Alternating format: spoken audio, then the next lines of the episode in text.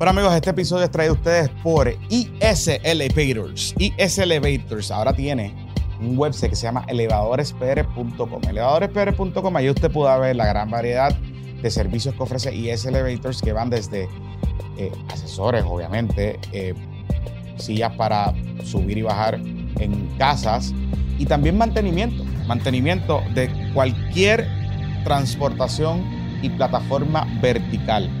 Ahora también cuentan con financiamiento de Synchrony Bank en nuestras sillas elevadoras residenciales con ofertas de tercer interés. Cuentan con una gran alternativa de planes de mantenimiento para residencia o negocio. También se puede comunicar con ellos a través del 787-908-3462. Si su condominio, la Junta está papeloneando con los ascensores o los elevadores, usted tiene que llamar a SLB. 787-908-3462. 3462 y también visitar elevadorespr.com, elevadorespr.com. Y también este episodio es traído a ustedes por Eco Organic Boutique. Eco Organic Boutique es una empresa puertorriqueña que vende todo tipo de productos naturales y orgánicos para el hogar y para las personas, niños, niñas, niñas y mascotas. En Eco Organic usted encontrará un montón de cosas bien buenas y libres de tóxicos dañinos para su piel y para las personas que usted está en en su casa o sus mascotas. Así que yo he usado varios de los artículos de Ecoorganic, particularmente hay unas cositas de, aliviar el dolor y la espalda, usted sabe que las dolamas uno empieza ahora. Así que yo les recomiendo, usted puede entrar a Ecoorganic Boutique y de hecho en la página de ellos, si usted utiliza el código PPP, PPP recibe un 15% de descuento en sus productos de Eco Organic Boutique. Así que los puede recibir, seguir en las redes sociales como Eco Organic Boutique, Eco Organic Boutique, una marca, una tienda puertorriqueña de productos orgánicos libres de tóxicos dañinos y súper saludables para usted, sus niños, sus niñas y sus mascotas.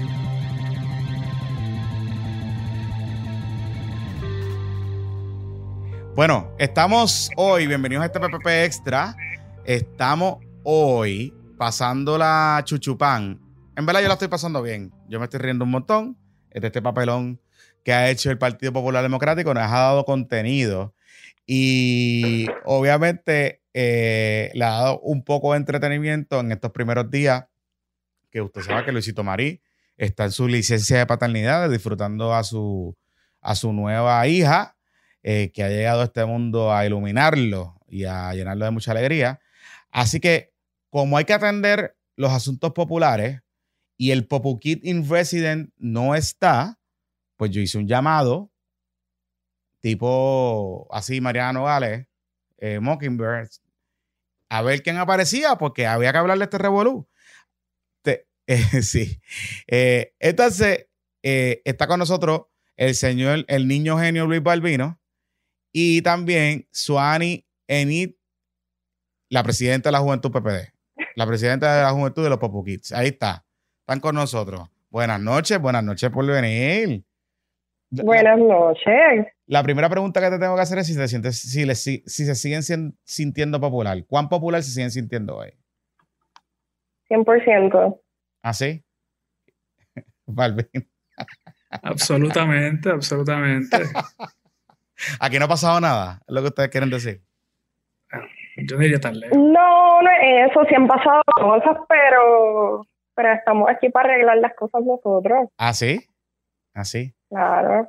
Ok, estamos grabando martes por la noche. Eh, eh, se terminó el primer día de escrutinio, el primer día de recuento. Eh, Jesús Manuel de Black Cat salió adelante hoy, en el primer día, con las unidades contadas. ¿Cuánta es la ventaja que tiene Jesús Manuel al día de hoy? 700 y pico en lo que se contó hoy, pero recuerda que como eso se cuenta en orden de los distritos senatoriales, pues empiezas en San Juan, te mueves hacia el oeste, da la vuelta por Mayagüez, sube por Ponce y regresa las manecillas, en contra de las manecillas del reloj. Ah. Así que eh, ahora mismo llegaron hasta Dorado, que creo que es el precinto 15. Mañana empieza Vega Alta.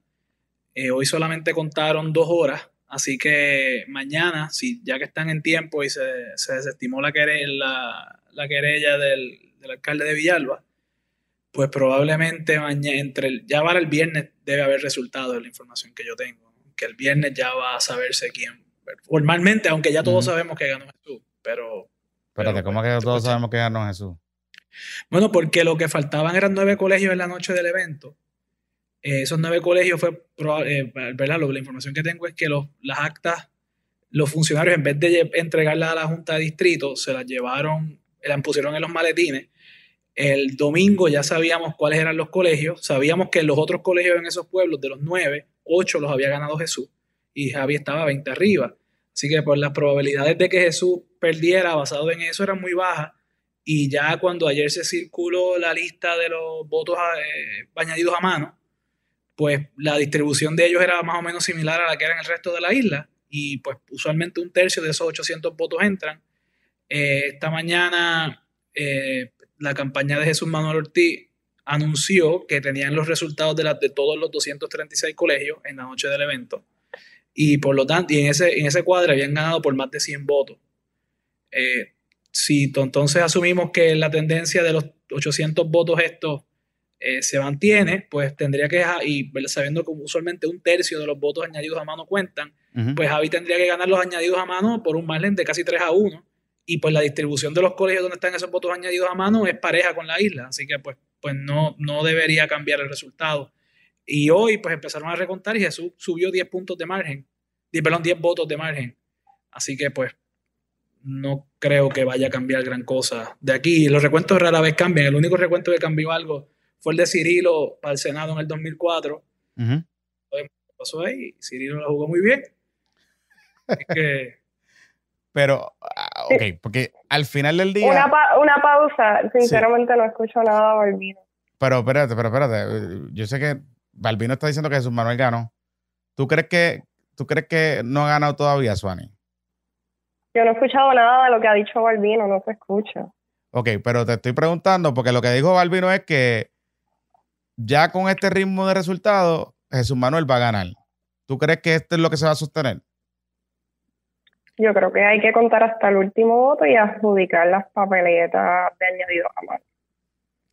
Mm. O sea que tú no estás convencida de la teoría de que eh, Jesús Manuel tiene los números para prevalecer al final de la, de la, del fin de semana, de la semana.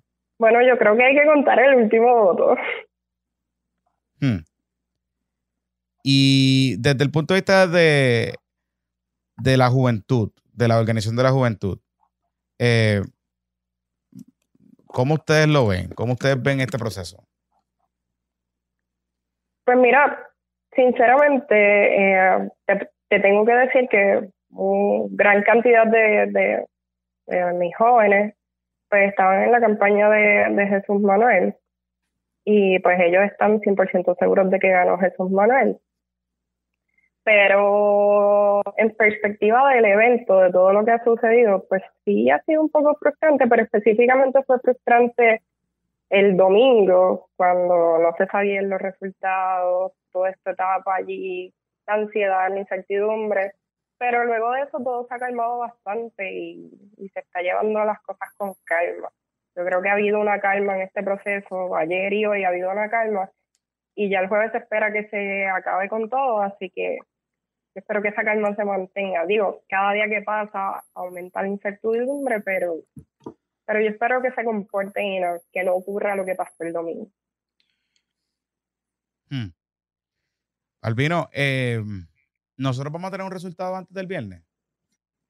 Yo, yo esperaría el viernes para decir que, que va a haber un resultado final, pero yo, como dije, o sea, los resultados que, que, los números que se están viendo y circulando, pues sostienen una ventaja de Jesús de entre 100 a 200 votos.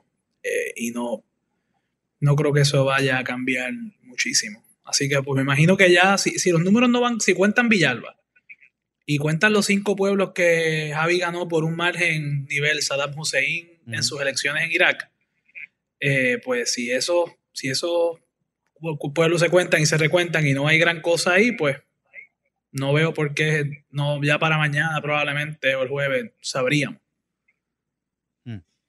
¿Por qué 60 mil votos le ha costado tanto al Partido Popular Democrático emitir una certificación preliminar como tal? Porque la elección es cerrada. Mm. Sí, hay una elección cerrada de 20 votos de diferencia al final del evento y quedaban nueve colegios por, por verse. Y obviamente las campañas saben que tenían esos nueve colegios porque tenían corredores. Y ellos sacan fotos de las actas y pues, pues ellos saben que hay ahí, pero el partido no puede certificar un resultado si no está el documento formal. Así que yo puedo saber o pensar que son 150 votos, pero no puedo certificar un candidato a base de eso. Y más cuando hubo una eh, duda sobre el, el, proceso de tabulación en el partido. Hmm. Sí, estoy de acuerdo. Hasta que no ocurra el recuento y todo el escrutinio, no, no, no se debe certificar a ningún candidato. El, el, el, por eso, pero yo hubiese preferido, y no sé si ustedes coinciden conmigo, que el domingo cuando, cuando el partido hizo la conferencia de prensa esta, donde había las hordas allí gritando y todas las cosas que estaban pasando, que hubiesen emitido una certificación preliminar, digamos, eh, eso ha ocurrido antes en otros procesos. Yo, yo estaba en la presidencia ese día, eh, cuando se tomaron, ¿verdad? Se discutió ese asunto. Sí. Eh, y, y, lo que ocurrió fue que el, el, como, o sea, no sé por qué, habían 236 colegios y 40 personas de la comisión estatal y pues no sabían, nadie quería precisar qué colegios faltaban de los, y se tardó bastante la información de, cuán, de qué colegios faltaban. Mm. Eh, pero cuando se determinó, cuando finalmente vimos que los colegios que faltaban, 8 de los 9 los había ganado Jesús con toda probabilidad y la diferencia eran 20 votos, pues era irresponsable hacer una certificación cuando el recuento de 60 mil papeletas, como ya vemos, dura dos días. O sea que si vas a ponerte a hacer una, una certificación a base de un resultado tan cerrado, cuando sabes que lo que queda lo va a ganar el otro candidato, pues tú esperas a que los dos se adjudiquen. Igual, eh, usualmente hace una certificación preliminar, pero en este caso no, no, no procedía. Sí, que no, que no, que no era, que no era prudente, o sea, no era prudente, no era prudente. no era eh, prudente ni viable. Ni viable tampoco, con, con lo que estaba pasando. Eh, claro. Ok, pero entonces, estas, o sea, el partido ha estado cogiendo cantazos, digamos, de las campañas, obviamente, pues las dinámicas que hay y toda la cosa, pero también un poco de la cuestión electoral, de la cuestión operacional de un proceso. O sea, estamos hablando de 60 mil votos, nada más. Eh, no, tampoco era un proceso donde fue, fueron 100 mil personas. Em, digamos, esa estructura está lista para manejar una elección general como tal. Pero, pero, pero, Jonathan, espera, espera, pero ahí yo tengo que, o sea, vete a la historia. Cuando Aníbal Acevedo Vilá ganó la gobernación en el 2004, la diferencia era de 3.000 votos y nos tardamos hasta diciembre en determinar quién era el candidato y tuvimos que ir al primer circuito de Boston. Y era una diferencia de 3.000 votos. Y se sabía, cuando yo, me, yo tenía 14 años, cuando nos acostamos a dormir en el 2004, Rosselló estaba adelante. Lo que pasaba era que se sabía que lo que faltaba era Cagua, Ponce y Mayagüez, que el, el, el, Rivera Chats no quería que, mandó, que era el comisionado electoral en ese tiempo, mandó a que los PNP no firmaran las actas y se las enviaran a la comisión y entonces, pero todo el mundo sabía, pues basado en esa tendencia de que iba a ganar Aníbal a las 6 de la mañana, ya todo el mundo decía, bueno, si lo que falta es totalmente en esos tres pueblos, pues las probabilidades de que gane Rosselló son bien bajas y en efecto fue así, pero no se certificó hasta más tarde. Igual pasó con Valencia, que todavía no sabemos quién ganó esas elecciones, aunque los expertos por lo menos los que yo he escuchado que trabajaron esa elección piensan que Romero la ganó, ganó más votos, pero fue porque la alegación es que, los, que unos colegios de policía votaron dos veces. Votaron el, día antes y el día de las elecciones. Pero, pero las urnas ganó Romero, pero igual se tardó hasta diciembre. Eh, sí, yo creo que yo, yo creo que el error ha sido en la comunicación. La comunicación de las campañas, la comunicación del partido, yo creo que ahí puede haber estado el error, pero yo creo que, que el ejército electoral está ahí y están disponibles. Hoy, por ejemplo, estaban allí todos cantando lindo de la vergüenza, con buenos ánimos. Yo creo que el ejército electoral está. Los errores pues sí han sido un poco de comunicación. Sí, que, o, sea que, que eh, eh, eh, realmente el corregir la cosa es en la comunicación, más allá de la cuestión operacional como, como tal. Es lo que usted, lo que tú piensas, Suani. Sí, claro, porque estamos en un proceso tan reñido que lo que único salvaría este proceso es la comunicación, bueno, tener buena comunicación, que se pongan de acuerdo las campañas, que se pongan de acuerdo con el partido y que todos informen lo mismo, porque cada cual por su lado, pues no, vamos a, vamos a seguir con este trauma. ¿Habrá espacio para unidad con este resultado tan cerrado y con, digamos, con una participación tan baja? ¿Realmente se van a poder agarrar de las manos y, aquella, y la foto fácil de unidad? ¿Eso va a pasar? Eso, eso, Albino, ¿qué tú crees, piensas de eso?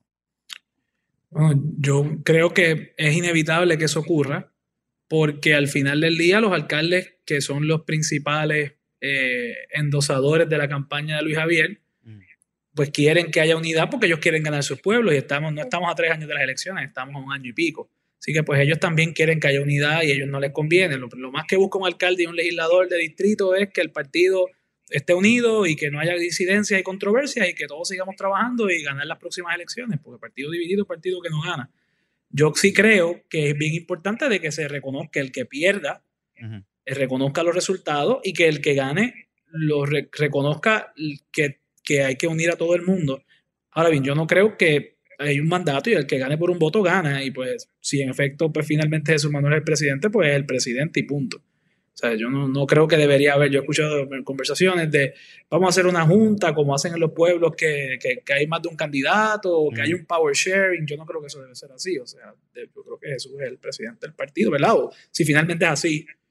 Y pues debería ser un rol eh, protagónico en lo que se haga Claro, pues, en el caso de él, que es legislador, pues hay unas complicaciones adicionales porque está el presidente del Senado y el presidente de la Cámara, que son los que controlan el proceso legislativo y están los alcaldes, o sea que tendrá que trabajar con todo. Pero yo creo que Jesús ya está enfocado en, otras, ¿no? Yo no creo que él esté enfocado tanto en la parte legislativa ni, en la parte de los municipios en esta etapa. Mm. Yo creo que está más enfocado en Yo por lo menos creo que, que, no importando quién sea el, el, el que resulte electo, eh, tiene que haber la unidad y también tiene que contar con Carmen Maldonado, que una candidata de Morovis ganó dos precintos de San Juan. Yo, creo eso, yo creo que eso es bien importante para lo que necesitamos en la reestructuración de San Juan y en vías a una próxima elección que estamos ahí cortos en San Juan. Yo creo que es bien importante contar con ella, cómo ella capturó el sector mitad. Yo creo que, que, que, hay que tener atención ahí y, y darle un rol protagónico. Pero o sea, y el rol protagónico, digamos, es mirar si esa eh, Carmen Maldonado puede ser un talento fuera de Morovi. Es lo que pensarían ustedes como tal. Yo creo que ella tiene, eh, ¿verdad? Los, rumores son de que ella tiene interés en aspirar a la, por el Senado por acumulación, no sé cuán cierto sea. Eh, pero, pero ella dijo que va para Morovis otra vez. Pero la realidad es que eh, yo creo que ella es una gran ganadora del proceso. En la medida en que se dio a conocer a nivel isla, mm, yo creo que lució súper bien en los debates. Bien. Creo que lució mejor a veces que, que los otros candidatos porque no estaba en el fragor este del tiroteo entre los candidatos que estaban adelante. Eh, y obviamente, pues, eh, como dice Swani, ella sí sacó muchos votos mita. Claro, ella es mita, o por lo menos ah, no tiene. bueno, yo no sé si ella es mita en el sentido, ¿sabes? hay diferentes niveles de pentecostalismo ah, o de catolicismo. O sea, eh, no, no, no, sé si es mitad practicante o mitad observant, algo así. Exacto, Cafeteria Catholics. Ah, okay. Pero, pero yo pienso que ella sí tiene... Pero llevó a votar, es lo importante. Sí que lo movilizó. Bueno, sí, yo voto, yo voto en el precinto 1 y eso era... Era una machina lo que tenían por la mañana. pero, pero de hecho, Fosilín votó en el 2 y fue, vi un video y fue bien. o sea, que los muchachos, los muchachos hicieron trabajo ahí, los, bueno, pero eso, eso se anticipó, o sea, eso se anticipó. O sea, todo el mundo que, que sabe de esto sabe que los mita, por ejemplo, yo, tú sabes, yo trabajé en la campaña de Ángel Rosa. Yo creo que Suani también estuvo también por esos lares en aquellos tiempos. Y, y Ángel ganó San Juan por los mitas en la primaria. Yo creo que ganó ocho pueblos, ganó Moca, ganó Aguada, que Cristian, el, el director de campaña de Jesús Manuel, trabaja con nosotros. Y ganamos Cuamo, que hay otro muchacho en la campaña, el director de campaña era de Cuamo, y, y creo que San Lorenzo. Ay, Guaynabo. Oye, Tato, y Mayagüey, Mayagüey.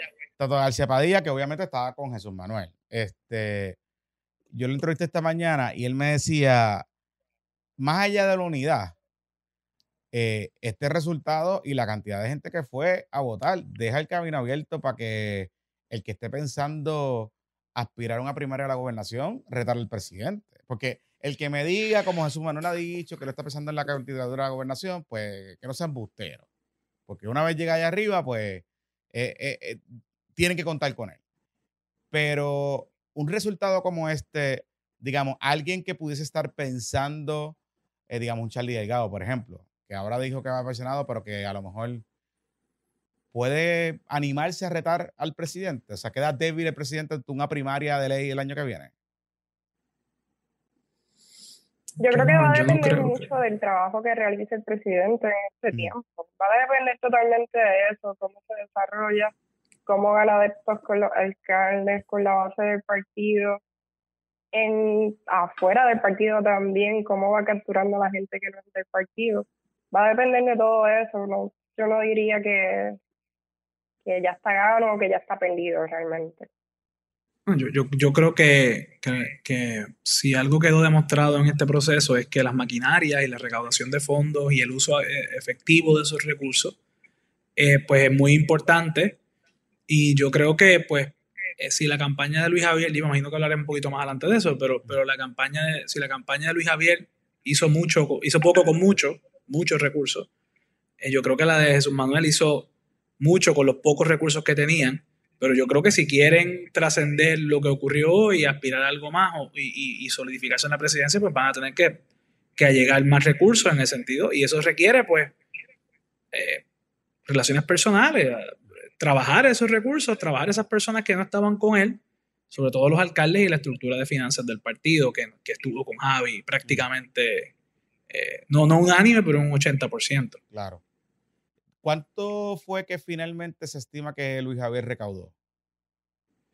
Eh, bueno, los rumores que yo he escuchado y lo que se ha dicho y fue, fue más de 100 mil dólares, fue mucho más de 100 mil. Obviamente de eso tuvo que gastar el dinero y fue en tres meses, eh, pero, pero yo no sé, no me consta, pero, pero sí sé que él usó 20 mil dólares, todos los candidatos pusieron 20 mil dólares para el proceso. Y así que, pues, de eso, pues, la diferencia pues, de haberla gastado en su campaña. Jesús Manuel entiendo que recaudó cerca de 50 por ahí, en esa, cercanía. Pero obviamente se le fueron 20 mil, así que entonces, pues, si tú lo comparas, pues, ciento y pico contra 30, eh, de los cuales tienes que gastar cierta cantidad en ciertas cosas operacionales básicas, que si camisas y esto, pues, pues obviamente Javi tenía mucho más recursos, más los recursos de los alcaldes y los comités municipales que lo estaban apoyando. Porque obviamente la movilización en esos pueblos quizás la paga el, candidato, el alcalde, pero los votos van para Javi. Y, o, para Jesús Manuel, pero, en este caso no. Claro, eh, o sea que, que, realmente, o sea, estamos hablando que entre los tres candidatos pudieron haber recaudado 200 mil pesos, más o menos. Eh, Carmencita debe haber recaudado bastante, ya tenía una buena estructura de finanzas, tenía gente importante ayudándola eh, y, ella siempre, y ella obviamente por haber sido secretaria de García Padilla en la gobernación, pues pues eso le creó unos vínculos fuertes con empresarios que, que ella ha sabido usar y siempre ha tenido una buena estructura de finanzas. Mm. Muy buena, de las mejores que yo he visto para un alcalde de pueblo pequeño. O sea que, que, que, digamos, hay algo que se puede destacar positivo en el sentido de que hay interés de gente para aportar a candidatos. Bueno, Pablo José recaudó 130 mil dólares en tres meses y la elección es en dos años. O sea, yo, yo no creo, yo creo que lo que se recaudó es poco. Yo creo que hay un hambre de cambio en Puerto Rico. Yo creo que los populares están activadísimos, como se vieron en todos los procesos para las alcaldías que hemos tenido en los últimos dos años. Y yo creo que Puerto Rico sabe que la única alternativa para sacar este gobierno es el Partido Popular.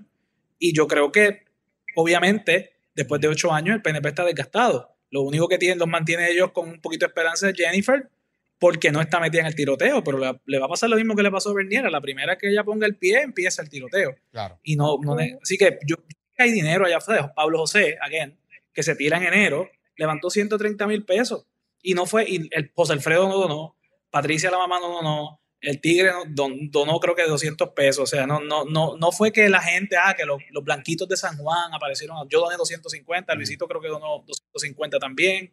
¿Sabes? No, no, no estamos hablando de que recaudó un montón de cheques grandes, sino que fue simplemente de que hay mucha gente que piensa, este muchacho tiene esperanza. Héctor Nejica levantó buen dinero, eh, Cristian Cortés en Aguada levantó muchísimo dinero en su campaña cuando corrió. O sea, hay mucha gente que sabe recaudar dinero, pero eso requiere más que otra cosa, tiempo. La gente no te dona porque, ¿sabes? Vamos, tú más que tú puedes donar son 3 mil pesos. Nadie, o sea, nadie te va a dar un contrato por 3 mil pesos. Esto es más bien la relación personal y si yo creo en el candidato. Eh, así que, y yo, y yo, yo no creo que aquí hay un issue de, de, de, falta de... Los populares están ahí, vamos a ponerlo de esa manera. Lo que falta es alguien que los entusiasme el tema aquí no es si los populares están ahí o no, o sea, es que están ahí y, están dispuestos a dar chavos, porque esa era una de las, preocupaciones que había, que si estaban dispuestos a dar chavos o no, como tal. Y por lo menos este proceso demostró que estaban dispuestos a dar chavos. Pero, pero también como que eh, sí he notado como el ejemplo de Pablo José y Cristian Cortés, sí a, candidatos con renovación, Manuel Calderón es otro, que, que le demuestran algo diferente al Partido Popular y sobre todo a la juventud. Yo creo que la base del partido está buscando juventud. Sí. Mm. Sí, de hecho yo me acuerdo, Jonathan, el día después de las elecciones que hicimos el post-mortem hace ya casi, van de dos años, mm. yo te mencioné que yo creía que lo que el Partido Popular estaba, necesitaba era un candidato que pudiera ser estado librista y amajar los 35% de populares hardcore que hay y buscar un candidato que fuera centro izquierda, que pudiera amajarte los votos metropolitanos más educados socialmente más de centro izquierda, económicamente centro izquierda, moderado. El Partido Demócrata, vamos, esa ha sido la historia. Sí, mira mal, mira mal, mira mal, mira mal. No, no, mira mal, no, fíjate, mira mal es popular, pero Guaynabo es super PNP, Condado es super PNP.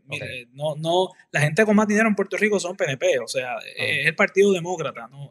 en Puerto, las encuestas que han salido, por ejemplo, la gente, las personas de más eh, herencia afrodescendiente, los más negritos, pues son populares. La gente más pobre es más popular, la gente menos educada es más popular, por eso tú no lo ves en los medios. Qué interesante, porque si, si, si eso es lo que dice la encuesta, o sea, yo pensaría que Jesús Manuel se parece más a ese elector. Sí, de hecho, la gran, la gran, el mensaje de Jesús Manuel de yo me parezco a ti, en parte, pues tiene que venir por eso.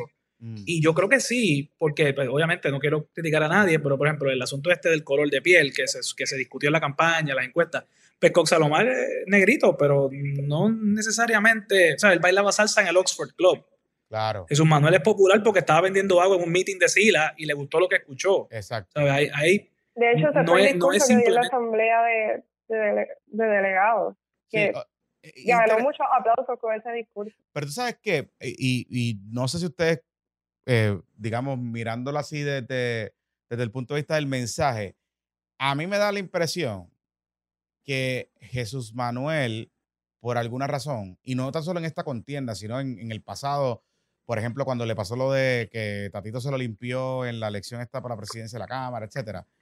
No sé si él o su equipo de trabajo struggle con llevar ese mensaje, ¿verdad? Llevar el mensaje de que él tiene una historia buenísima para contar. O sea, eso que tú me dices de que fue que estaba vendiendo agua en un meeting de Sira, le gustó lo que escuchó y se convirtió popular. Entonces, de ahí empezó a vincularse con el partido, que viene de, de clase media baja, de, una escuela pública, que estudió eh, Derecho en, la Interamericana, después de adulto, después de criar sus hijos. O sea, hay una historia que me parecería a mí que resonaría no solo con, las personas eh, negras en Puerto Rico, sino también con, personas que trascienden, eh, digamos, raza. hay mucha más gente con el perfil de Jesús Manuel que, digamos, hasta con el mismo Pablo José, por ejemplo. Eh, sin menospreciar lo que el mensaje que está teniendo y que claramente hay interés por ahí. Pero no sé si él ahora está como que entendiendo que eso es su mayor virtud y su mayor ventaja para conectar con ese electorado. Yo no creo que hay un elemento de... Yo, no creo que simplemente sea eso. O sea, al final del día lo que a la gente le importa es la diferencia que tú vas a hacer en las vidas de ellos. Mm. Lo que sí es que en una campaña política pues están las 3M, ¿no? Money, Message and Messenger. Eh, Jesús pues ha tenido retos con el dinero, no porque no pueda hacerlo, porque, porque otros candidatos han logrado, especialmente jóvenes han logrado, demostrado que lo pueden hacer. Yo creo que ha sido más bien una falta de enfoque en eso. Pero en términos del, del, mensaje y del mensajero, pues está ahí. Y obviamente pues él es estado librista, de centro de unión permanente, aunque a veces le chistea cuando le preguntan, pero obviamente pero es natural, es un partido de centro que, que, tú tienes que bregar con todo el mundo. Sí, sí, colipandea. Eh, pero todo el mundo sabe dónde está parado en ese asunto. Y en, los en términos de posiciones sociales, pues no es Charlie Delgado. O sea. Y es bastante claro. Jesús Manuel es un comunicador. Esa, es su profesión. Pero sí le ha faltado, yo creo que, que el factor dinero para poder expandir su mensaje. Su mensaje. Eh, pero yo creo que lo del dinero es, manejable, igual que lo de las estructuras. O sea, el, el problema yo creo que ha sido más bien falta de dedicarle tiempo a eso. Te voy a dar un ejemplo que yo siempre uso y lo he usado con él, Héctor Ferrer. En la campaña de Ángel nosotros recaudamos un cuarto millón de pesos y se gastaron en televisión y eso fue lo que hizo que la elección no fuera una pela tan abismal como se anticipaba, ¿no? no fue, la perdimos por mucho, pero no fue terrible. No fue una salsa, Bueno, pero, pero, pero, pero, pero, ¿por qué? Ángel es de Mayagüez, de o sea, tampoco es que él es un blanquito de San Juan, estudió en escuela pública igual que yo pero igual que Suani, igual que tú, pero, pero él sí hizo el esfuerzo de conectar con estas personas, de hablar con ellos, un tipo inteligente, cuando lo conocen les cae bien. Por ejemplo, estaba Rodrigo Mase en una mesa con Luisito Vigoró el día de la primaria con, y Javi. Y Rodrigo Mase es republicano, eso es chileno, creo. Todo el mundo sabe que es PNP, pero ahí estaba porque le cayó bien y tú lo conoces y de repente dices, ay, pues este tipo Jesús me cae bien, es inteligente, tiene buenas ideas. No está loco, no es un popular de estos comunistas o no es un PNP desquiciado, tú sabes, ese, ese, ese, ese sentimiento eh, eh, depende mucho de relaciones personales y él no le ha dedicado el tiempo, pero ese Héctor Ferrer, que levantó 10 mil pesos para la campaña, eh, no, sí, ahí, ahí. Por algo así. Este, pero ¿qué pasó? Tan pronto cogió la presidencia del partido, cogió a uno a uno a todas estas personas y les dijo, mira, quiero que ayude, yo sé que tú he tenido retos en el pasado con esto, he tenido mis diferencias con algunos de ellos, pero me vamos a trabajar juntos y eso es algo que Héctor Ferrer hizo muy exitosamente y cuando Héctor Ferrer murió, tenía a todo el mundo amarrado y él iba a ser, o sea, todo el mundo sabe que lo hubiese ganado a Rosselló o a Pierluisi o el que fuera. Así que eh, eso no, no, es, un asunto insalvable, es cuestión de meterle tiempo. Claro, claro. Y, y, y yo pensaría un poco que si, eh, como bien tú mencionas, Sony, de que él, con la experiencia que él tiene de comunicador y el dominio que él tiene, y de hecho, o sea, me sorprendió un poco en esta contienda los, los charming que estuvieron los medios con Luis Javier, que digamos, venía cultivando esa relación eh, en la pandemia, en, lo, ¿verdad? Con, con su puesto de la asociación de alcaldes, etcétera, como que él venía por ahí. Eh, pero aún así, Jesús Manuel, cuando tú los comparas uno a uno, head to head, Jesús Manuel, hubo momentos que estaba como struggling, con, o sea, se veía como si fuera novato en su mensaje, a pesar de que es mejor comunicador que Luis Javier, ¿verdad? En términos de, de la dinámica diaria de, los medios y, ese tipo de cosas. Pero eh, luego fue ajustando, fue mejorando un montón. Yo diría que las últimas semanas de esa campaña, a pesar de que Luis Javier seguía siendo el, el, el nene lindo de mucha gente, eh, Jesús estaba logrando conectar más. Eh, sus entrevistas eran mejor. Sus debates no fueron buenos, no fueron los mejores, pero los debates para ninguno de los dos fueron los mejores. ¿verdad? Carmen Maldonado lució muy, muy superior a los dos en, esos debates. Eh, quizás por los formatos, quizás también un poco de que era un montón de debates. ¿Qué le ibas a preguntar a un candidato? O sea, ¿qué le ibas a preguntar a un candidato para la presidencia? ¿Qué más, qué más distinto le puedes preguntar, no? Este, y había de hecho, me, sorprendió la cantidad de debates que hubo. Sí, sí. Este, que de hecho, no sé si ustedes piensan que eso ayudó en parte también a la movilización al final eh, de la contienda. Eh, porque... Yo creo que los últimos dos debates fueron los más vistos. Sí, porque al final no hubo pauta en medios en TV, si no me equivoco, ¿verdad? De ninguno, como tal. Sí, sí, hubo pauta y Jesús Manuel, a pesar de la cantidad de recursos de Javi, pautó 15 mil y pico pesos. Y Javi pautó creo que fueron 3 mil. O sea, que, lo gastaron en Sí, sí, sí. Y yo vi mucho Billboard también, que eso también... Sí, pero obviamente la efectividad de un Billboard sin televisión es ninguna. exacto, eso, obviamente, la campaña de Javi fue de, Javi, como dijo ahorita, hizo mucho con poco con mucho, y la campaña de Jesús Manuel definitivamente hizo mucho con poco. O sea, dedicar la mitad de tu presupuesto a televisión, que debió haber sido más, pero obviamente hay unas cosas mínimas que tienes que cubrir. Y pues tengo que felicitar a Cristian por, por el trabajo y por haber mantenido la disciplina, a pesar de toda la gente que imagino que le estaba siete huevos de sonido cada vez que se paraba en un base. La tumba la cosita, que eso cuesta eso cuesta. Eh, bueno, un cierre de esto, una caminata X en, con tres huevos de sonido te cuesta mil pesos. Ah. Y si de repente un candidato decide usar helicóptero para llegar a los sitios, pues, pues pasan cosas. También, también. Sí, sí, sí. Eh, porque Puerto Rico es complicado. Puerto Rico es complicado. Bueno, esperemos ya que certifiquen finalmente el ganador y pues estaremos retomando esta conversación un poco para post-mortem de, esta elección, porque esta elección no ha terminado. Así que pues no hay mucho que Pero un, detalle, antes de cerrar, Bartender, Mangosta se escracharon con la participación, pero por mucho. ¿Por qué? Me dijeron 15 mil. Ah, bueno, yo puse más en 50 porque pues no, no pensaba...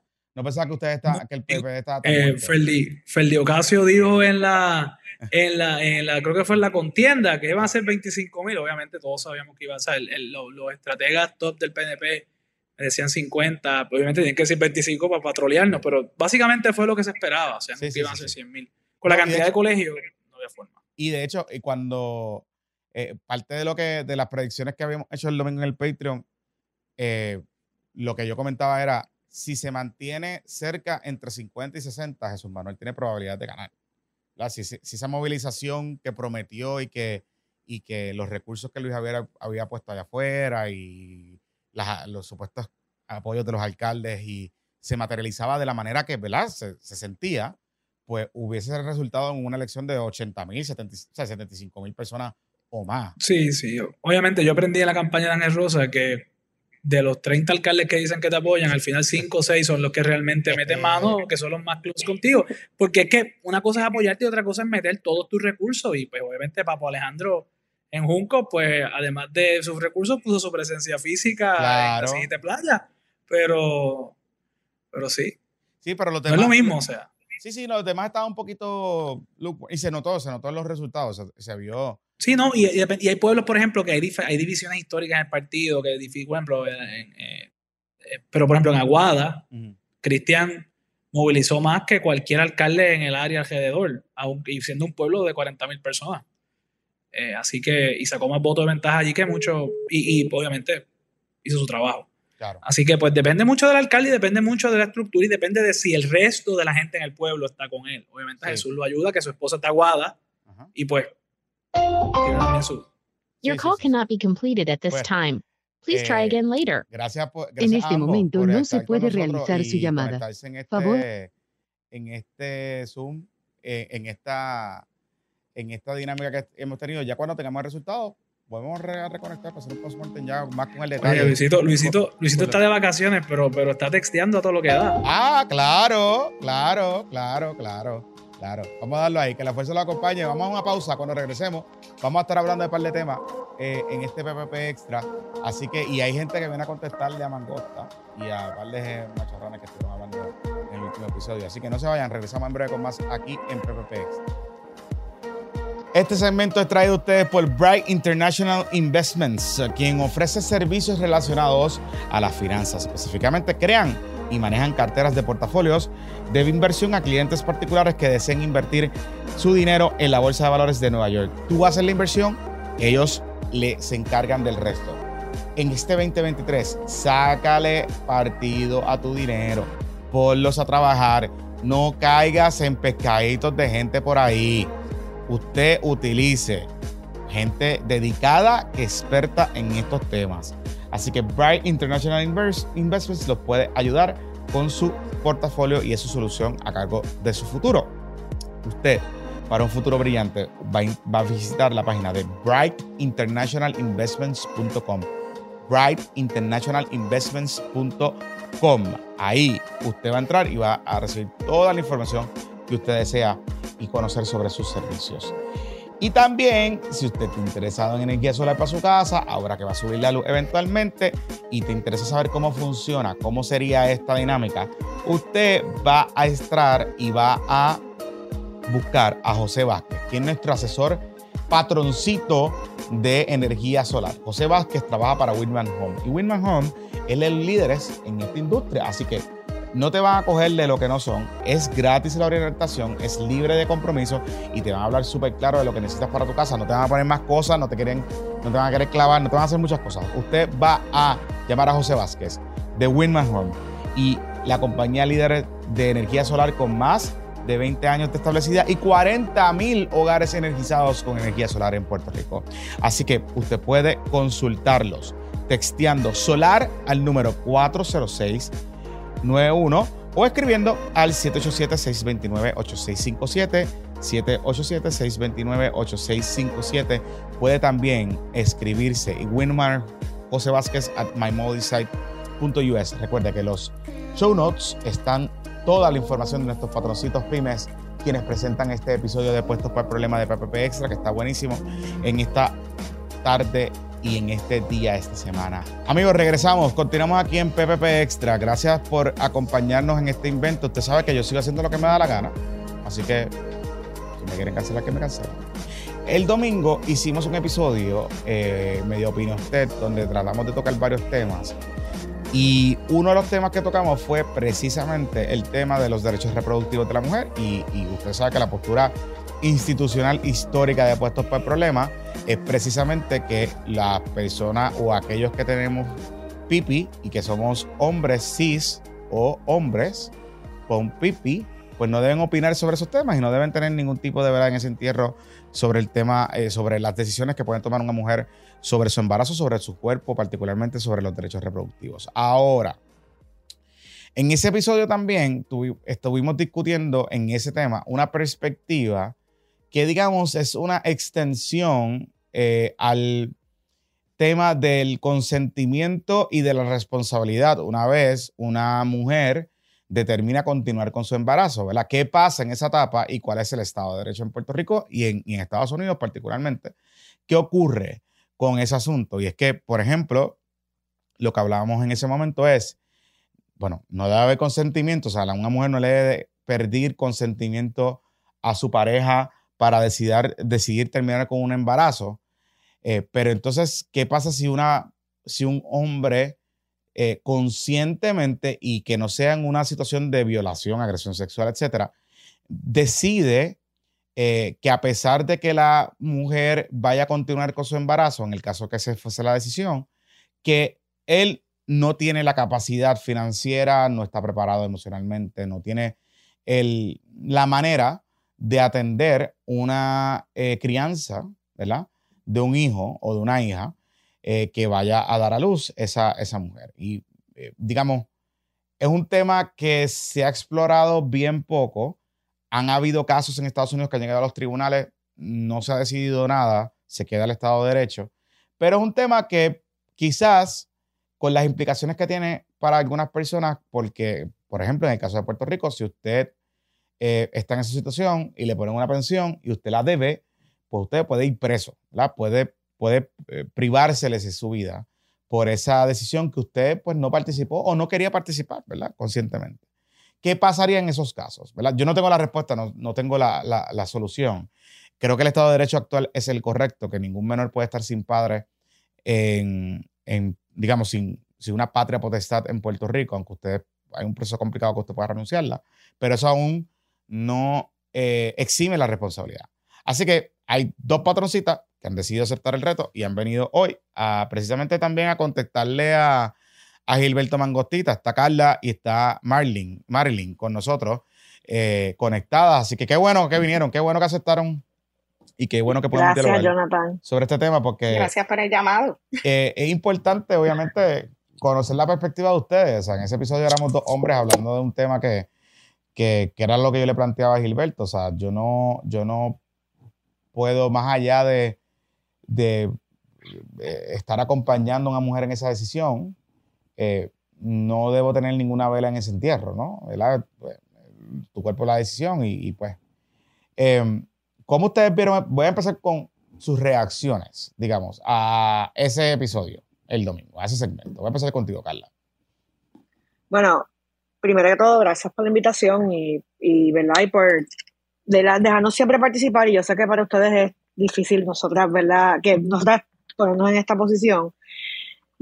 Hago el disclaimer, yo adoro a Mangosta, Mangosta es pana y cocoteamos juntos, ¿verdad? En el chat de los, patroncitos, este, esto no es personal, pero él empieza diciendo de que él quisiera una opinión sobre, sobre esta situación. Y yo le tengo que recordar a Mangosta que, número uno, quienes deciden o quien, quien hacen viable Roe versus Wade fueron nueve hombres en el Tribunal Supremo y que después de, ¿verdad? de que los médicos en ese momento, que eran en su mayoría varones, estuvieron cabildeando por aborto seguro y, accesible. O sea que durante toda la historia del aborto, los hombres han tenido opinión. So que él dice, dice que, y yo lo puedo entender, yo sé que hay colegas ¿verdad? feministas que entienden que los hombres no tienen opinión, pero la realidad del caso es que sí la han tenido, sí la han tenido. Eh, yo, ¿verdad? En los otros días me, di cuenta que soy más libertaria que de lo que yo, de lo que yo pensaba. Y según, ¿verdad? Mi, mi experiencia profesional, cada hablamos mucho del aborto, pero hay tantas cosas que la gente decide no hacer o hacer, desde decidir que no hacer un tratamiento de cáncer o hacerse una cirugía plástica. Y pues estos siguen siendo procedimientos médicos que deberían estar regulados y al final del día, cada vez que nos ponemos a hablar del tema o a tratar de regular los derechos reproductivos de la mujer, lo que está, y más ahora en estos momentos donde hay tanta apatía con esto, cuando en verdad no un o sea, Puerto Rico no tiene un problema de, abortos tardíos, lo, ustedes lo han expuesto mil veces.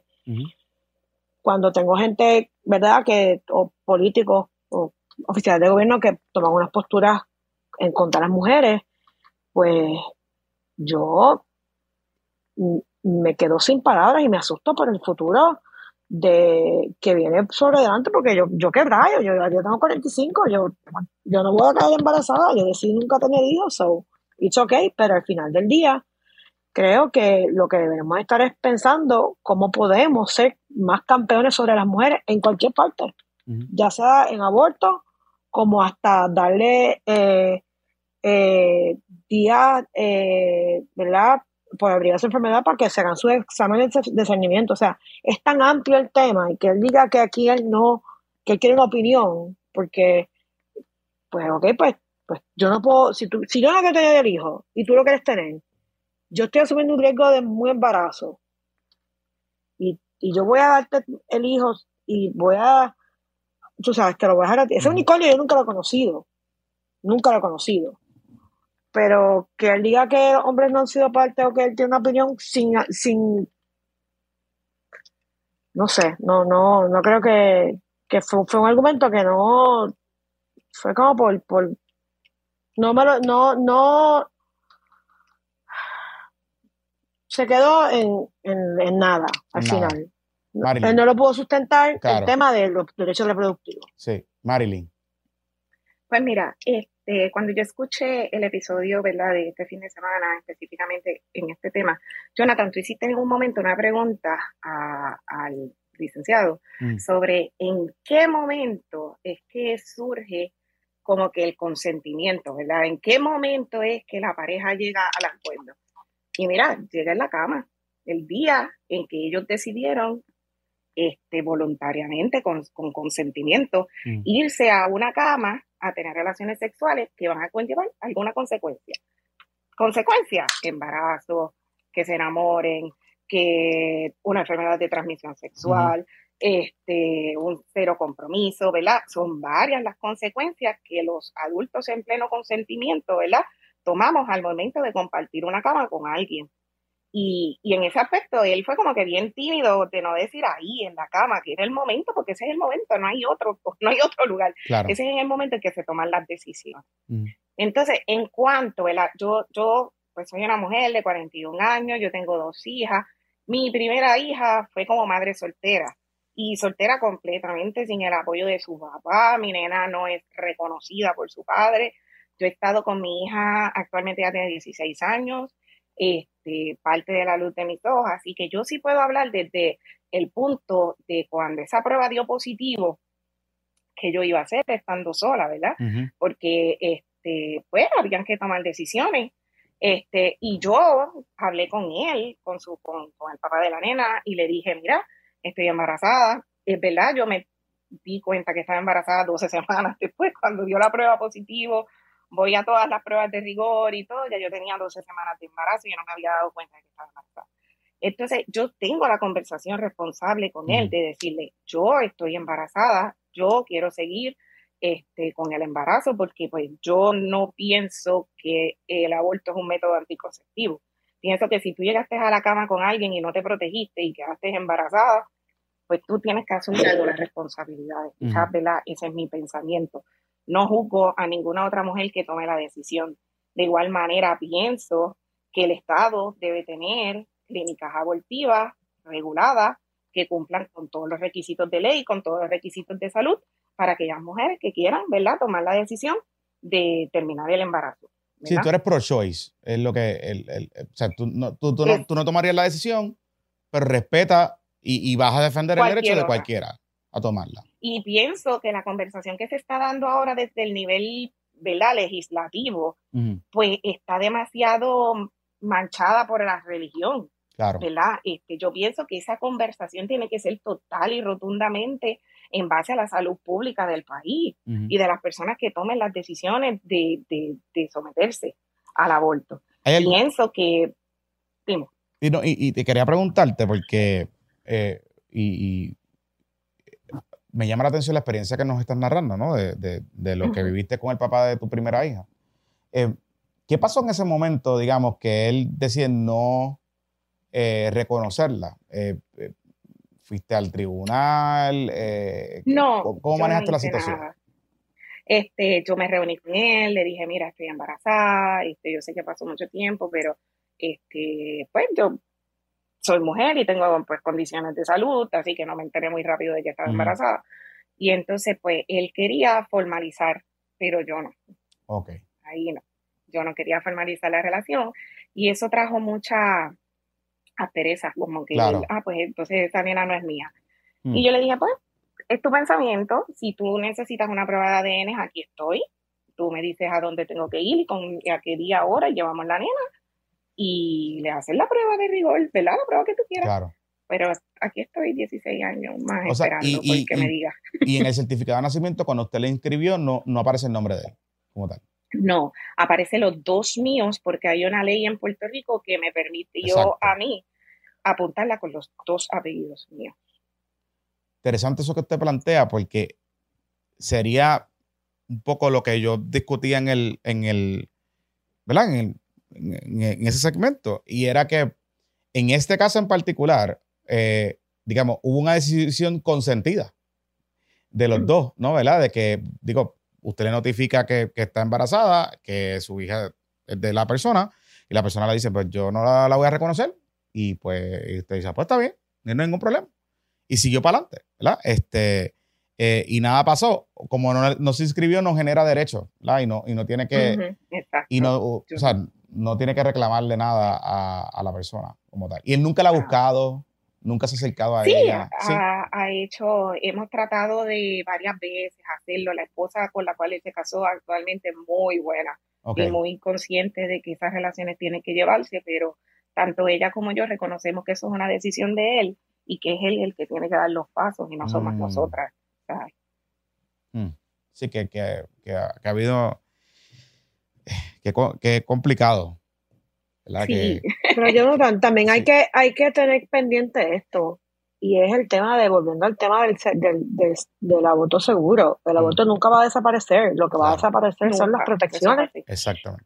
O sea, vamos, pasa lo que sea. O sea, yo los otros días estaba leyendo una noticia en el estado de, Te- Te- del- uno de los del sur, de una mamá que tuvo que llevar a término su embarazo completo sabiendo que su bebé no tenía riñones. O sea, que no, no había forma de que este bebé era viable y porque estaba en un estado donde, donde eh, no, no se eliminó el derecho al aborto. Esta persona simplemente tuvo que vivir esa agonía y, esa, y ese nightmare y, y esa pesadilla y simplemente porque, y poniendo su vida en riesgo Ujú. porque porque pues, porque no se puede no se puede no puede abortar entonces eso es lo que tenemos que plantear. Si lo que no, necesitamos tanta opinión necesitamos más campeones de mujeres a acceso eh, de calidad a todas por igual eh, independientemente. O sea yo creo que eso es lo que deberíamos aspirar. En vez de estar buscándole las 40 patas al gato pidiéndole al Estado mejores condiciones para los eh, para los niños porque no mejor empezamos desde el desde la raíz, desde de una educa- de educación sexual temprana. Eh, yo soy hija de papás divorciados. Mi mamá siempre me habló súper claro eh, y donde yo siempre, ¿verdad? Cuando tuve la madurez de que el momento en que me tocó este buscar pastillas anticonceptivas, me monté en la Metrobús 1 y fui de Sagrado a Río Piedras y, y, y lo digo con mucho orgullo porque, porque sí reconozco que vengo de una postura de privilegio donde fui educada, donde esto se habló. Y, ¿verdad? Y, y es la realidad. So, en vez de estar pendiente, o, ¿verdad? Que, que yo entiendo que, y es verdad, tenemos que velar por los niños, pero vamos a un paso atrás. ¿Quién está velando por la, por la salud de las mujeres? Claro. Educación sexual, eh, métodos anticonceptivos accesibles. Disponibles, Eh, accesibles, exacto, porque sí, son carísimos. Son ahora mismo poder ir a, entre la visita del médico que tienes que ir, las pruebas que te tengas que hacer, que tengas la lotería, que a la primera pastilla que te receten te caiga bien. Esa es la lotería, porque entonces están que te recetaron una marca y esa no te funcionó y lo que hizo fue empeorar tu salud, pues entonces tienes que volver al médico nuevamente para Sí. volver a tener una nueva pastilla, una opción, pues cuando tú vienes a ver, este, protegerse de un embarazo, pues sale carísimo. Y, y- y hay algo importante que, que quizá, y, y- se los planteo a ambas, eh, cuando hablamos de educación sexual y acceso, olvidamos que esa educación sexual debe incluir también al hombre, ¿verdad? Eh, eh, en términos Uf. de, digamos, cómo usar correctamente un condón, eh, qué ocurre si no usas un condón, Eh, eh, porque va más allá de- del tema de los embarazos no deseados, sino también de, de las, de- enfermedades. de las enfermedades. Eh, ahora, por ejemplo, hay una campaña bien fuerte de vacunación para HPV que se ha extendido a los niños también y ha sido muy efectiva. He hablado con algunos médicos y con farmacéuticos que, que están autorizados para, para hacer de centros de vacunación y me dicen que hay muchos padres acercándose para vacunar a sus hijos y a sus hijas. Eh, o sea, que está funcionando la educación, eh, pero es un todo. Entonces, no sé si a veces cuando estamos hablando de estos temas, y, y obviamente, o sea, el tema del aborto y el- los derechos reproductivos de la mujer de por sí es un tema importante que se debe atender, perdemos a veces de perspectiva que hay otra parte, ¿verdad? Que hay un- ese 50% que es el hombre, que sin el hombre pues no hay un embarazo, en los casos que, que sean relaciones sexuales heterosexuales, eh, pero que también se extiende a relaciones de pareja eh, del mismo sexo. Eh, ¿Cómo ustedes creen que deberíamos abordar ese tema para los hombres particularmente? Mira, que la comunicación este, tiene que ser abierta, pienso yo. Es que tenemos que dejar de estar este, maquillando las conversaciones, tú sabes, tenemos que ir al grano. Bueno, yo no soy madre de niños, ¿verdad? Porque yo lo que tengo son dos nenas y Mm. ya con una tengo la conversación y la otra pues está muy chiquita, no se puede tener. Pero al momento eh, fue explícita y yo la llevo hasta por el pasillo de, de, de los condones y yo, Sí. esto es un condón, esto hay que comprarlo, esto siempre lo tenemos que tener porque es que no podemos seguir con el ñe, ñe, ñe, porque entonces, y, y lo te lo iba a comentar ahora, Mm. no queremos tener la conversación del aborto, pues papá, tenemos que tener la conversación de la prevención, Exactamente. tú sabes. Yo creo que empieza hasta, hasta cosas tan básicas de que tú, tú preguntas a un varón de 17 años, 15 años, 16 años, que ya puede empreñar eh, basics del, del ciclo menstrual. No lo entienden, no lo saben. Y entonces todavía creo que estamos fallando en lo básico, donde, y donde lo están aprendiendo, que es en los medios, como están Ujú. consumiendo medios, eh, creo que ese Paco no ayuda a la conversación. O sea, de- el proceso de objectify a las mujeres, Claro. y entonces lo, lo, pues volvemos a lo básico, o sea, vemos todo, todo el género urbano que, again, tú sabes que yo soy súper fan, pero no te hablan, o sea, no, ahí no se de ahí no se aprende. No. Nada. Entonces, ¿en qué momento tenemos que perder, per- perder el pudor con los varones? Sacarlos, ¿verdad? Donde, de, de, de- del teléfono y del gaming y tener esta conversación real, porque esto va a pasar. Sí. Y me- da la impresión, eh, ahora un poco, vamos sobrinos pero adolescentes, eh, eh, cuando lo comparo a lo que yo viví en esa misma edad, digamos, eh, conversaciones que tenía, eh, conversaciones que tenía de pareja, o, o sea, los amiguitos, etcétera. Estos nenes son como que más inocentones, por lo menos en Ujú. esas etapas. Entonces, no sé si, eh, y, y he tratado de tener esta conversación con él de, mira, eh, que tú sabes de esto, háblame de esto. Yo sé que tú tienes amiguita, pero how, o sea, ¿cómo, cómo que ustedes, cuál- cómo es la relación? Este, eh, sean besitos, no sean besitos, qué es lo que, o sea, que no, no por el hecho de que quiero saber, ¿verdad? Pero quiero, quiero entender por dónde van. Y, y la respuesta es un poco media inocente.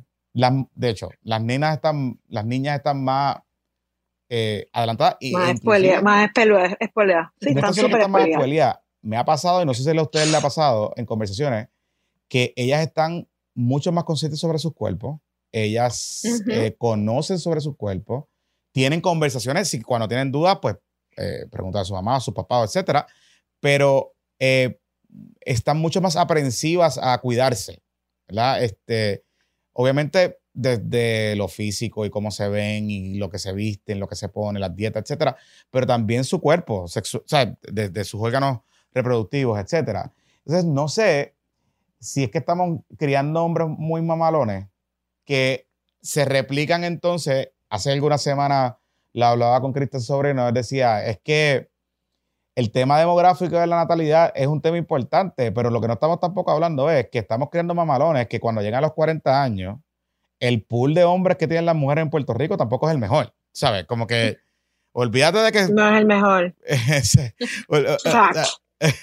olvídate, olvídate de que, o sea, va- vamos a asumir que mejoremos todas las condiciones, que hay eh, cuido, que el sistema educativo funcione, etcétera. Aún así, las mujeres en- entre- enfrentan un reto de bregar con chorremanganzones que no tienen ni las destrezas mínimas de relaciones interpersonales, de, Ujú. de, a- de- de aprender a manejar conflicto y además de, de- de- de estos temas de educación sexual. O sea, eh, yo he escuchado la historia. Yo, y- yo estoy de acuerdo con Sobrino, que Sí, creo que en el proceso, que en el proceso de apoderar a las niñas, porque en verdad era un, somos, un grupo, éramos- somos un grupo más vulnerable, no hemos hecho el mismo trabajo de, de los varones de apoderarlos en conocimiento. Entonces, en el proceso, en el, en el tema entonces de, ¿verdad? Que, que sí se ha hecho un mejor trabajo con el tema de consentimiento, pero en el proceso, yo lo que he visto por las interacciones que, que tengo, ¿verdad? De cerca con, con mi sobrina y con los hijos de mis amigas, que son excelentes varones y tienen unos papás que están on top of it y que se habla de la sexualidad, en el proceso a veces pienso, no es el caso de ellos, pero con las historias que escucho de, eh, digo que pues las nenas están, uno se, los están viendo en, en- tan siquiera en la cantidad de mujeres que se gradúan de universidad.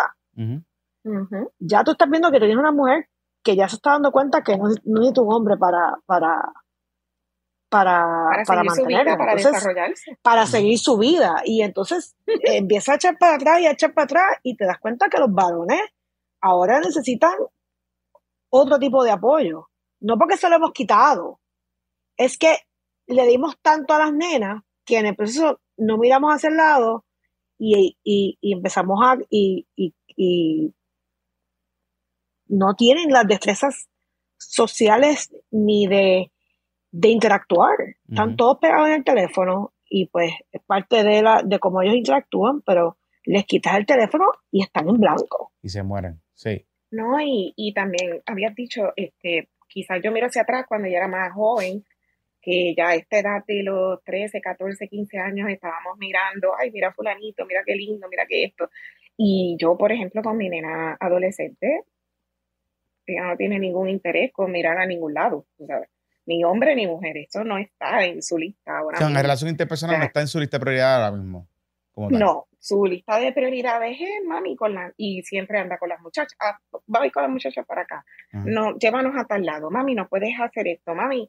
Pero eso de, o decirme, mami, me gusta, y ella tiene teléfono y yo solo chequeo, porque hay que estar al Claro. día de las conversaciones que se tienen. Y en ninguna conversación es como que me gusta fulanito, me gusta esto. Sí. Nada, nada, eso, eh, no está, no está en su mente. O sea, que, que- que a mí me ha llamado la atención, y no sé si les ha pasado a ustedes en las conversaciones que han tenido con, con- con jóvenes y con adolescentes, eh, esta eh, manera de, oye, se dejan de los amiguitos, noviecitos, etcétera. Y sí sufren, ¿verdad? Como todo, pero eh, el self-worth que tienen de decir, mira, en verdad, pues está bien, pues no estoy con él y se acabó, sigo para adelante habrá más otros o lo que sea que vaya a pasar. Em, y el otro día me pasó, o sea, tenía una conversación y me dice, no, que me dejó, nos dejamos y pues no importa, pero yo sé que estoy, yo soy mucho para él y yo sé que estoy bueno y que me veo bien. Y yo me quedo, o sea, oye, me sorprendió, me sorprendió positivamente eh, puede ser una reacción también del heartbrokenness, ¿no? Pero me sorprendió positivamente porque eso que menciona Carla, que eh, hemos hecho ¿verdad? la campaña, la cosa de hay que empoderar a las mujeres, que con razón creo que ha sido una buena decisión, hay que eh, crear espacios seguros, hay que seguir teniendo estas conversaciones, hay que hablar de perspectiva de género, hay que, hay que hablar, hay que traer esos temas que las mismas mujeres, no sé si sus role models, digamos, una Carol G, por ejemplo, eh, y lo hablaba con una amiga en estos días, o sea, como que tú escuchas el CD de Carol G y un CD que trasciende, ¿verdad? Que, que una mujer mayor o adulta que le guste esa música puede sentarse con una mujer más joven o con una mujer adolescente, pero adolescente, que está teniendo ya experiencias de vida, se puede vincular, o sea, alguien le está hablando, o sea, alguien le está contando eh, lo que siente, lo que vive, eh, a través de la canción y podamos decir que es cafre o no, lo que sea, ¿verdad? Pero, pero ese entretenimiento eh, antes no pasaba ni en el género urbano y quizá maybe Nita Nazario, ¿verdad? Con su manera que, y algunas otras artistas lo hicieron en otro, en otro género. Pero me ha llamado mucho la atención y no sé si ha sido la experiencia que ustedes han tenido. Eh, voy a empezar contigo, Marlene, que tienes hija, en ese tipo de dinámica.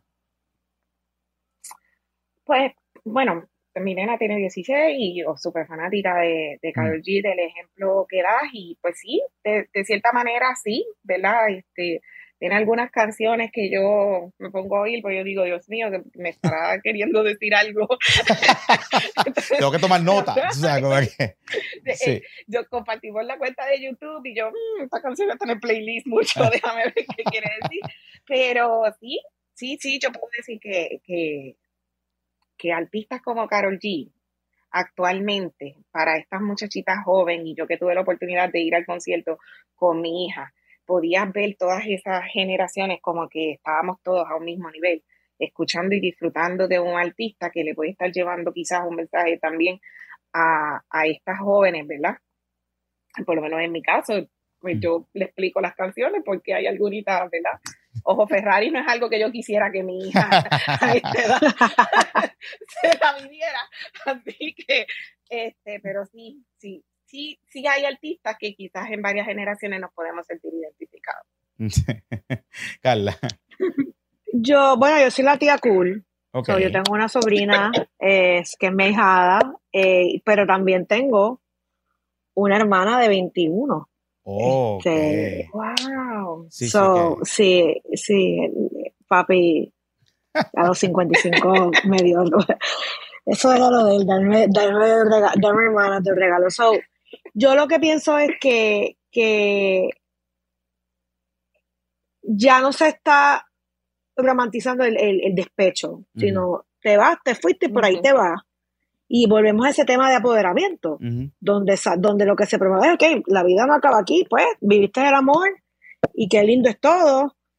Sí yo he visto, y lo he visto recientemente, eh, varones que han dejado a sus novecitas porque las, las han encontrado tóxicas, ellos han dicho. Y eso me sorprendió. O sea, que hay menos tolerancia al drama. Y yo creo que eso es un gran paso. Sí. Hay, este, en esta generación. Todavía hay generación, o sea, todavía hay gente de mi edad que no, no, han cogido el memo. No, ay, sí, no cogen el memo. Mm. Pero en esta generación, pues, sobre todo yo que tengo sobrina y que estoy, estoy activamente en la vida de, ella, ella, este, ella es hija única, tiene manastros, pero somos una tribu, ¿sabes? ¿verdad? Que la hemos llevado.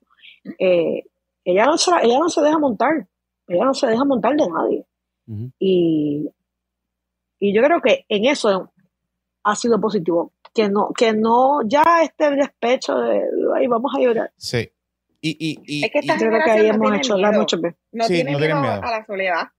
No. no tienen que me voy a quedar sola, ¿no? O sea, han visto que tienen tantas opciones. Exacto. Y de hecho, me da la impresión eh, que con la pandemia, aparte de ¿verdad? el distanciamiento social y aprender un poco a manejar relaciones interpersonales a distancia, porque pues eh, el mundo seguía, ¿no? Había que coger clases, había que, eh, ellos se conectaban en sus Zoom, sus Teams y tenían sus conversaciones, etcétera. Eh, me da la impresión que, hemos aprendido, o sea, hemos empezado a aprender a través de ellos, ¿no? Ese tema de puedo disfrutar contigo pero todo tiene su, su, su periodo de caducidad, ¿no? Este, por distintas razones. No es que tiene que, no es que, tiene que terminarse ahora, pero pues si se acaba, se acabó. Em, y esa, vers- esa aversión al drama es interesante y sería bueno aprender, ¿verdad? Nosotros, la generación un poquito más, mirar para atrás y aprenderla, porque a la misma vez ese carefree puede también tener unas implicaciones a nivel profesional o a nivel más adulto que hay que irlas nivelando y manejando poco a poco, ¿verdad? Porque pues eso significa, o sea, eso se materializa, por ejemplo, cuando entran en el trabajo, pues, bueno, pues si no me gusta, me lo ponen difícil o hay muchos retos de frente, pues, pues me voy a ir a otro porque pues va a aparecer otro, eventualmente. Y, y quizás, es verdad, quizás vamos a ese mundo, ¿no? Que, que el- la, la oferta y la disponibilidad de trabajos eh, o, o de hacer dinero es distinta, digamos, a un trabajo 9 to 5. Maybe it's that. Pero em, yo sí he visto dos cosas. Esas cosas que tú mencionaste de lo de, la, de que, ah, tóxica, qué sé yo.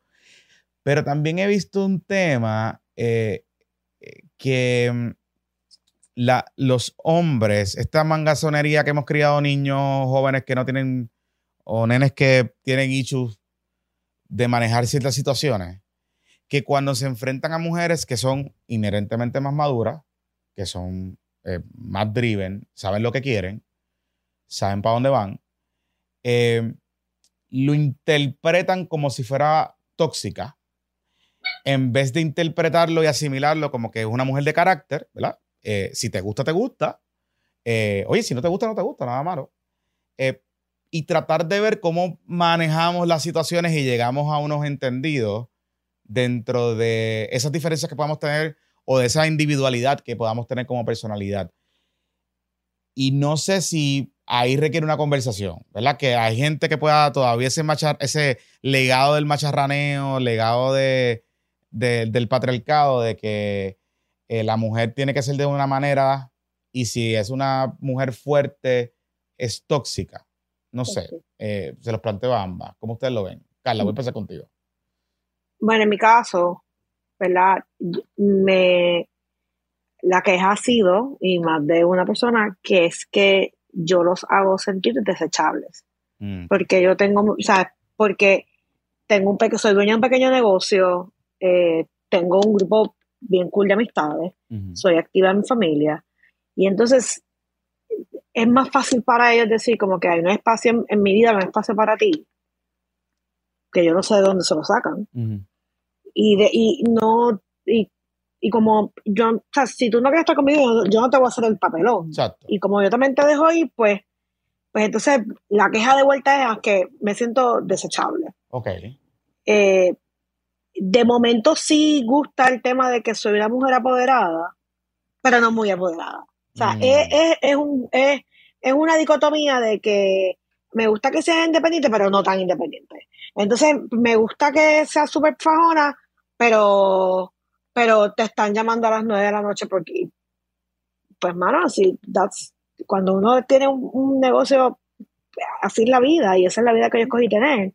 O sea que el hombre que, que está al lado de una mujer verdad segura de sí mismo sabe lo que quiere tiene que estar igual de seguro y, y lo que me he dado Sí. cuenta ha sido que no hay un deseo No, hay mucha inseguridad, hay mucho ego frágil. Eh, mucho, mucho trauma sin manejar, mucho Sí. trauma de relaciones pasadas que Y se acumulan. no. Y, y es un tema Uf. que eh, los hombres, oye, los hombres tenemos problemas, eh, y me incluyo. O sea, yo ir al médico para mí es como que, digo, voy al médico porque tengo, un, qué sé yo, estoy jodido la espalda porque hice, jugué toda la vida y, y qué sé yo. Pero los hombres no buscamos, no vamos al médico.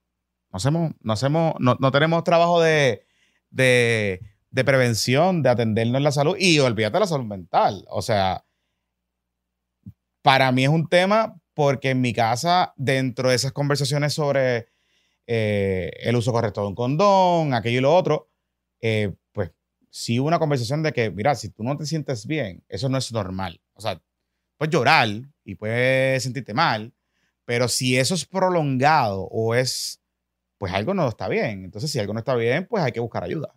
Y esa ayuda, pues, es un psicólogo, ¿verdad? Es hablar con alguien, es buscar la manera de, de identificar ese problema.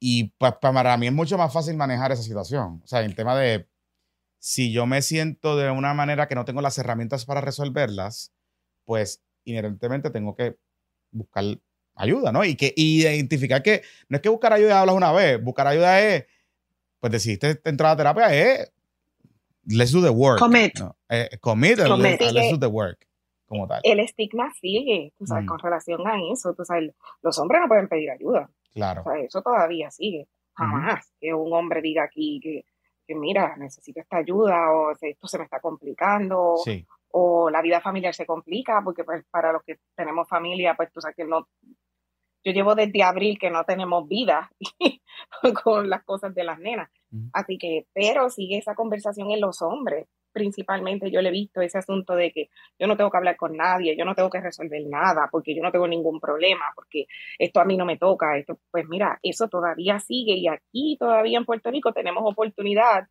de seguir educando y seguir rompiendo esas barreras, ¿verdad? Patriarcales, de que, Sí. mira, no, tú puedes sentirte débil, puedes hoy no tener las herramientas para bregar quizás con la carga laboral, con la carga de la familia, con la carga escolar de, lo- de los niños. Mira, eso está bien porque, ah, pues normalmente nos tocan a las mujeres y, y mira, hay días que uno está alta de odio. claro. No se levanta por la mañana que decir, Dios mío, yo no voy a dar break, este día yo no llego a las nueve de la noche, pero se hace y también se toca la puerta de profesionales y, y una se educa Sí. con relación a manejo de tiempo, cómo pedir ayuda, que está bien pedir ayuda, Eh, pero fíjate, pues necesitamos seguir moviendo eso hacia, hacia el lado Claro, más. yo, yo no sé y no estoy tan convencido y, y- y quiero conocer la opinión de ustedes. Yo no sé si y estoy tan convencido de, por ejemplo, hay que hablarle del tema y digamos que figuras importantes mediáticas, eh, como hemos visto en los últimos años, hombres, eh, tanto en Estados Unidos como en Puerto Rico, que han dicho, mira, yo busco ayuda, etcétera, etcétera, etcétera. Eh, ¿verdad? Eso tiene su, su rol y me parece importante. Eh, pero a la misma vez, y yo lo veo así, eh, cualquier situación o cualquier problema, a, a pesar de que no lo debes trabajar solo, no sé si hay que estarlo publicando en las redes sociales. No sé si hay que estar Ay, divulgando, estoy, fui a mi terapista, mi terapista me dijo esto.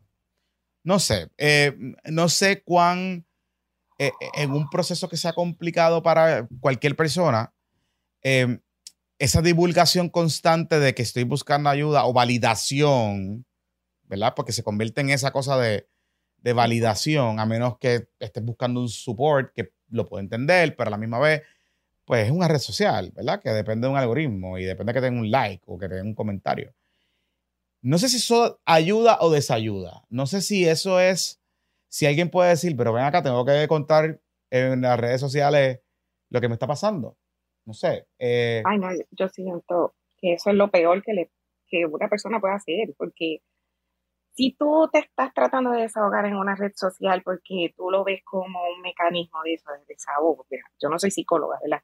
Pero quizás vas a las redes y te desahogas, o estás buscando diferentes puntos de vista y de repente viene esta avalancha de diferentes puntos de vista, pues eso lo que va a hacer es complicar tu situación, no vas a ver la luz, no vas a encontrar las soluciones que tú quieres. Digo, esa es mi opinión. Claro. Uno, para mí, yo jamás estaría divulgando todo, cualquier situación en redes sociales porque yo no voy a conseguir la guía correcta.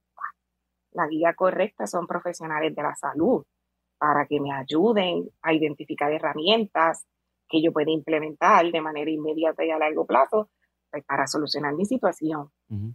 Pero no, yo estoy totalmente en contra de, de la divulgación de, de estas situaciones personales en, en las redes sociales. Carla, que ahí tu perra está ya diciendo que tienes que ir. Este, mira, eh, yo soy, yo obviamente llevo, yo tengo un diagnóstico tardío de ADHD, soy Ok. bien open con él, pienso que me hace más gufiar. Yo tengo unos procesos de autocuidado que lo, y no publico para nada, ¿verdad? La, los, los, los ups and downs, pero sí creo que es importante normalizar que hay gente igual que uno. Ujú. Yo normalizo cuando me hago mi mamografía. Yo trabajé cinco años en cáncer de seno Y para mí es importante que la gente, recordar a la gente que para mi cumpleaños yo siempre me hago mi mamografía. Ujú. y, y yo creo que hay su lugar y hay su espacio. Y, Y hay su tema. sí me ha, también. y hay su tema, hay, hay- es correcto. Sí, yo no estoy para que uno esté llorando en las redes, creo que se está bien de más buscando un like, pero a veces tenemos que, y yo creo que en esto, en el proceso de uno pone- ponerse de afuera, ¿verdad? Y, y saber con quién, con quién uno es vulnerable, uno saber que, o sea, que la gente sepa que, que no está solo. Claro. Eh, y yo pues, es, es, es un baile bien, bien delicado. Sí. Sí. sabe que tengo el show. Para No, mí, y, y, y, y este- un poco, o sea,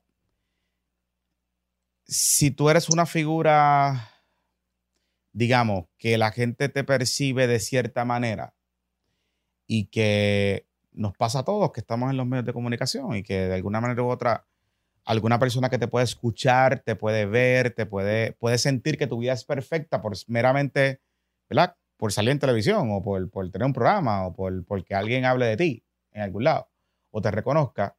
Eh, creo que tiene una función, ¿verdad? Tiene una función importante que alguna de estas figuras pueda reconocer que en algún momento dado eh, ha tenido que recurrir a ayuda. Ha tenido que identificar que a pesar de todo su éxito o relativo éxito, por, por llamarlo así, eh, ¿verdad? No, no todo es eso en la vida. O, o que el éxito también acarrea otras cosas, ¿no? Porque también puede, puede ser por eso. Eh, sí creo que es eso. Y creo que es importante y poderosísimo, particularmente que sean hombres los que lo hagan. Ahora, correcto. No sé si la recurrencia en el tema y que de momento veamos esto, ya lo hablaste una vez, lo planteaste un par de veces, como que no sé si se convierte ya como parte de un ciclo al final de estar un poco, y lo veo a veces así, de estar un poco mercantilizando tu situación, que lo que empezó como eh, este proceso de visibilidad, de, de visibilización de vamos a buscar ayuda, o sea, nosotros los hombres también tenemos que buscar ayuda, se convierte al final en un proceso de que, espérate un momento, tú sabes, o sea, come on, estamos, o estamos valor. para, pa, pa, pa, pa, aquel lado. Sí, O sea, estamos ¿Para qué estamos? O sea, ¿Estamos para ayudarlo? ¿Estamos para...? Porque a veces, y oye, y uno también aprende mucho en, en el, ¿verdad? Y uno va madurando con la vida y que cada proceso, eh, cada persona es un mundo, cada persona tiene sus procesos, cada persona los maneja como entiende. Y uno tiende a, a ser empático también con la gente, ¿verdad? Esto yo no estoy, no lo digo desde un punto de vista de que no reconozco que a lo mejor las personas que hacen esto tienen algún problema que están atendiendo y eso es parte de su proceso. En mi caso, yo me desconecto. O sea, yo soy un tipo que no. Yo he establecido, como tú bien dices, Carla, el proceso de auto, de. Este, decido limitar mis contactos en redes sociales cierto tiempo. Eh, de cuando en vez hago detox completo, me desconecto bastante. En el caso del podcast, por ejemplo, nosotros trabajamos por, ¿verdad? Tenemos season, tenemos unos recesos donde no producimos nada, nos desconectamos un tiempo. Em, y a la, la misma vez, la discusión que yo siempre tengo con Luisito Mari es como, esta es la manera de nosotros también enseñar a nuestra audiencia de que hay que desconectarse a veces, de que coger, ujú, de que cogerlo suave, de que hay que, eh, o sea, que mañana no hablemos de la última noticia del día, no importa, doesn't matter. Esa noticia la podemos comentar la semana que viene, porque seguramente está ahí. Eh, no sé si como ustedes lo vean, ¿verdad? E- Ese proceso de, auto, de automanejo, como eh, cada quien, cada cual, ¿verdad? Pues a veces hay gente que lo va y se mete el palo, hay otra gente que pues ahora con el cannabis se da su cannabisito, hay otro que, eh, qué sé yo, pues, decide hacerlo. Pero no sé si hay una presión de las redes sociales de publicarlo, de divulgarlo, de visibilizar esos procesos que terminen siendo detrimentales para la gente al final. Yo, que creo, existe. sí, existe. No sé si tú piensas lo mismo. Yo creo que la presión existe.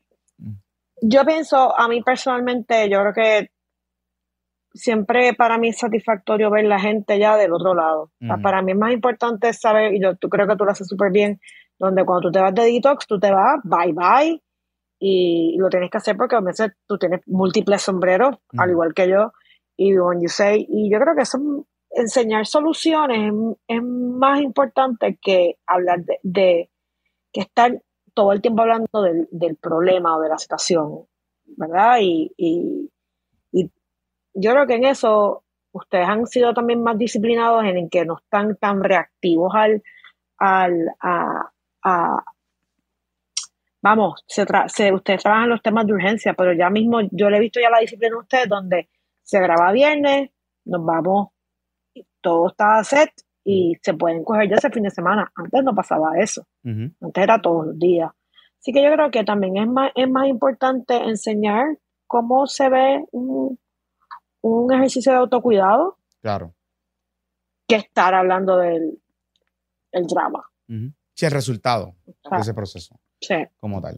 sí. Marilyn. Esa es mi opinión. Yo pienso que, que existe la presión de que todo se comente en las redes sociales, pero yendo a tu punto de que quizás una figura de las comunicaciones este, sea, haga alianzas quizás con algún, una situación que le haya pasado y eso pues la recurrencia le va a quitar valor a ese ejercicio. Ujú. o si se está victimizando en el momento en que está escribiendo o haciendo los posts en las redes y vuelve y se victimiza, pues entonces la gente va a llegar a un momento en que no te voy a prestar atención porque ya estás en la lloradera, este, y le quita pues valor quizás a una campaña, que yo creo que si alguien de los medios quiere hacer algo así, que lo haga también siendo guiado por, por otras personas que lo ayuden a quedarse ahí en el camino Ujú. y que no lleven mensajes erróneos o que canse a la gente con, con el Claro, tema. y- Creo que debe ir de la mano con alguien y que no sea como que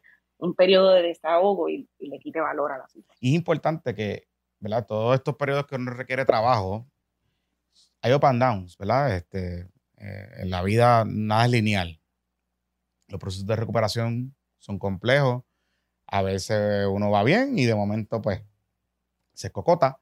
Este, y es parte de, ¿verdad? También esa cosa de aprender a, hacer, a, manejar el failure. Fallé. Ok. Está bien, pues. Nada. Pues vamos para adelante. ¿sabes? Como que. Por eso yo siempre le digo a los muchachos. a- a- eh, Luisito Mari me decía en un momento dado: ¿Qué cosa tú me das para cuando la nena nazca? Eh, pues cuando crezca, eh, métela en deportes de conjunto. No es para que se busque una beca, no es para que sea lo que sea. Búscale algo, algo.